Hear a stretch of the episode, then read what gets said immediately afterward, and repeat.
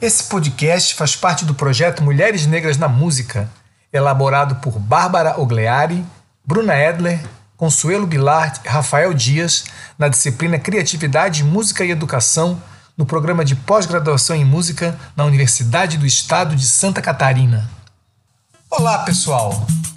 No episódio de hoje da nossa série Mulheres Negras na Música, vamos abordar um gênero musical considerado um dos mais importantes fenômenos culturais do Brasil e um dos maiores símbolos do nosso país.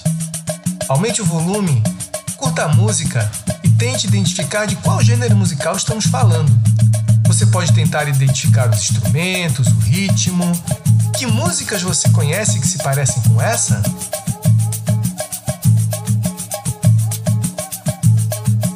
Então, já descobriu? Já tem uma opinião? Bom, quem pensou no samba acertou. Se você pensou em outro gênero musical, isso pode dar uma boa conversa com os colegas e a professora. Que sonoridades você escutou que te fizeram pensar nesse outro tipo de música? Nesse áudio, é possível identificar alguns instrumentos típicos do samba, como tamborim, agogô, reco-reco, surdo, cuíca essa grande quantidade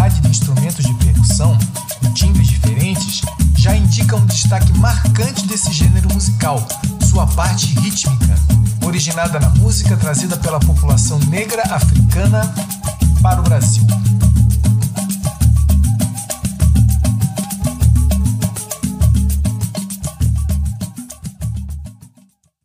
O samba é um gênero musical genuinamente brasileiro surgiu de uma mistura entre influências musicais africanas e europeias, sendo uma referência de toda a diversidade cultural que o Brasil carrega. E agora? Você reconhece os instrumentos que estão sendo tocados? Esses também são instrumentos típicos do samba e representam a parte da influência portuguesa no gênero, a parte do acompanhamento, a viola, no início com o samba de roda lá da Bahia e depois o violão e o cavaquinho. Também foram incorporados no samba instrumentos de sopro como flauta, saxofone, clarinete.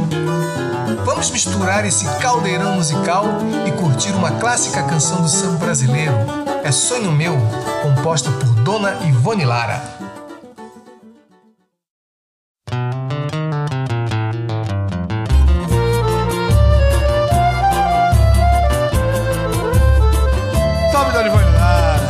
Salve o Delcio Carvalho. Salve o samba brasileiro. Sonho meu,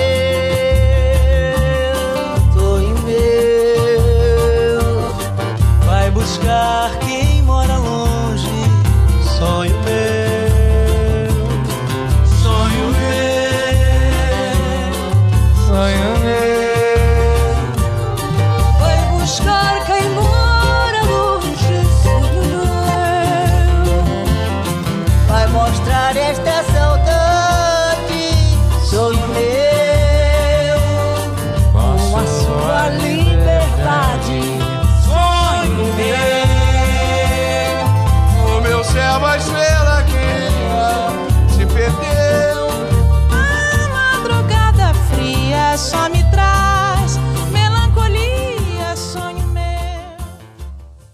Essa gravação foi uma homenagem de vários artistas para Dona Ivone.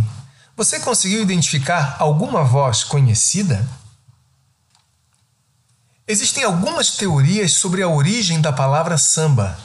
Uma delas é que a palavra deriva do termo semba, o que significa umbigada, um tipo de dança de roda praticada em Luanda, Angola, que foi trazida pelos negros e espalhou-se por várias regiões do Brasil, especialmente na Bahia.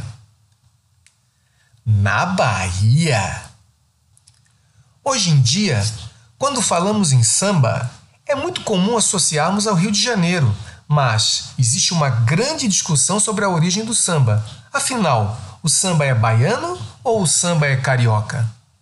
Estudiosos, historiadores e musicólogos afirmam que o samba nasceu na Bahia, com a cultura dos negros, especialmente com o costume de dançar, cantar e tocar instrumentos em roda. Esse costume ficou conhecido como o samba de roda baiano.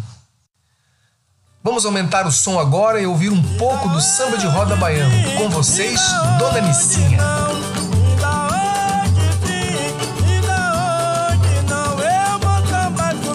Roda mistura dança, poesia, música e religiosidade. Foi uma forma que os negros africanos encontraram de preservação de sua cultura no Brasil. A influência portuguesa fica por conta da introdução da viola e do pandeiro. Mas, afinal, como o samba foi parar no Rio de Janeiro?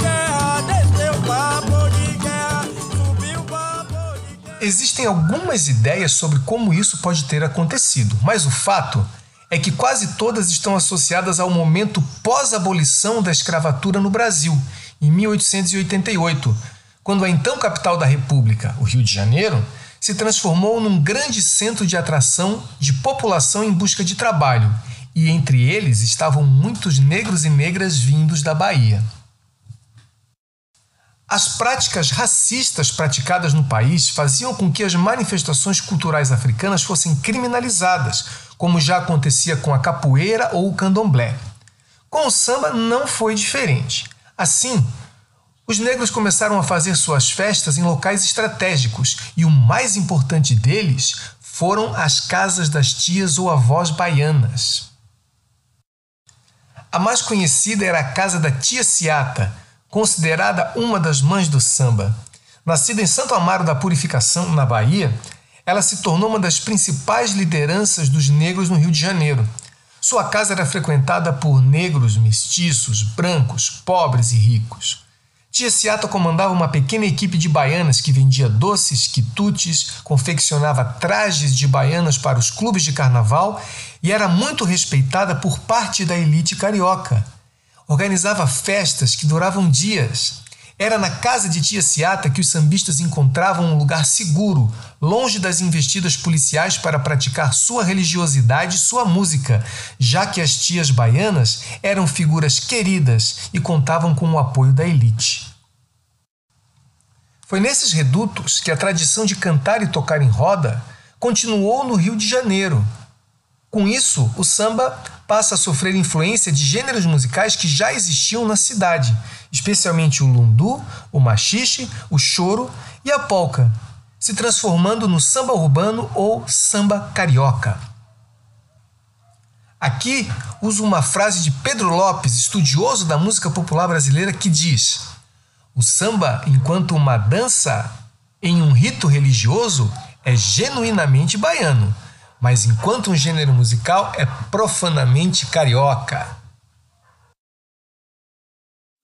No início do século XX, o samba se espalha por todo o Rio de Janeiro e se mistura com gêneros musicais considerados da elite, despertando o interesse da indústria fonográfica, que iniciava a produção dos discos no Brasil.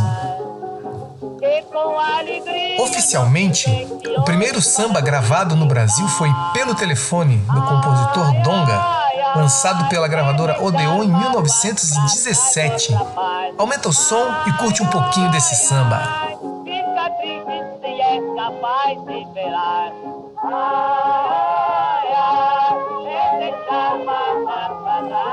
O que você diria dessa música se compararmos com o samba que conhecemos atualmente?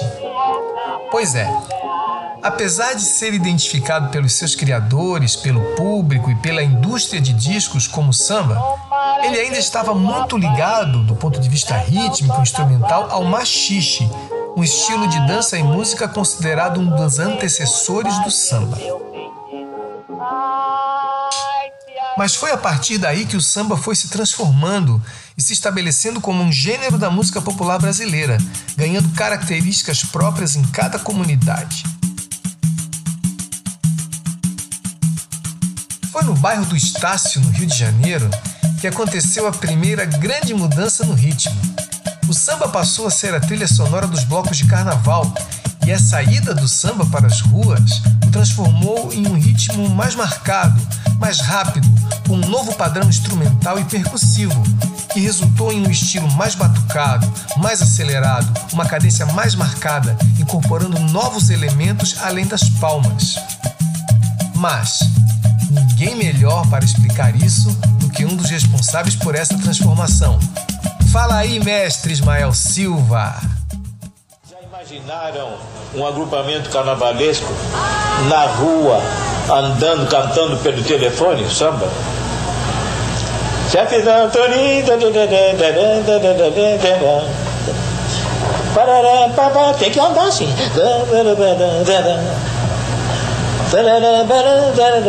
Andar assim, de acordo com o ritmo, né? Então eu sentia que não havia, comecei a notar, cheguei à conclusão de que precisava transformar. Daí a transformação, olha que diferença grande, hein? Que diferença. Hein? Tumbo.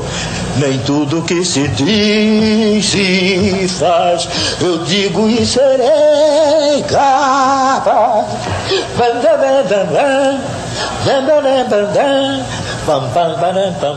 E ficou, ficou esse estilo.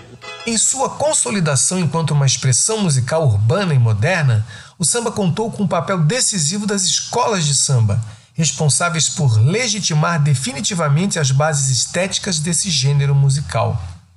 O rádio contribuiu para a popularização do gênero e dos seus intérpretes de canção, projetando o samba em todo o território nacional. As transformações do samba geraram diferentes vertentes, como samba canção, samba de breque, partido alto, samba enredo, cada um com suas características particulares em relação ao ritmo, à forma de cantar, ao conteúdo das letras e das canções.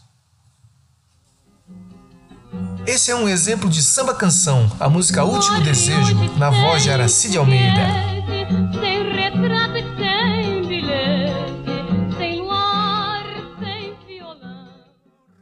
Agora estamos ouvindo um exemplo de samba de break. A música é Na Subida do Morro, de Moreira da Silva. Uma mulher que não é sua, deixou a nega quase nua no meio da rua.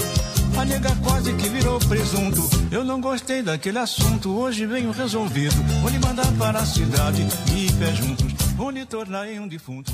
Você mesmo Já escutou um samba de partido alto? Essa é a música Moro na Roça, aqui cantada por Xangô da Mangueira. É pra saber da novidade. Amanhã eu vou me embora, vou levar comigo Maria Candeia. Se a noite tiver chuva, o talho dela aqui no talho meia. Eu moro na eu moro na roça. Agora vamos ouvir um samba enredo de 1989 da Escola Imperatriz Leopoldinense.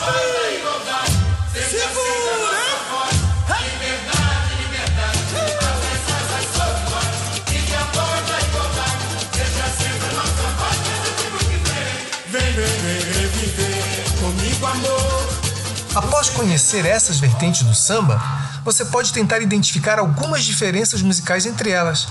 Que tal listar algumas que você percebeu e levar para conversar e discutir com seus colegas e com sua professora? Ouça as músicas quantas vezes for preciso. Uma boa ideia também é fazer uma pesquisa na internet para levantar mais informações.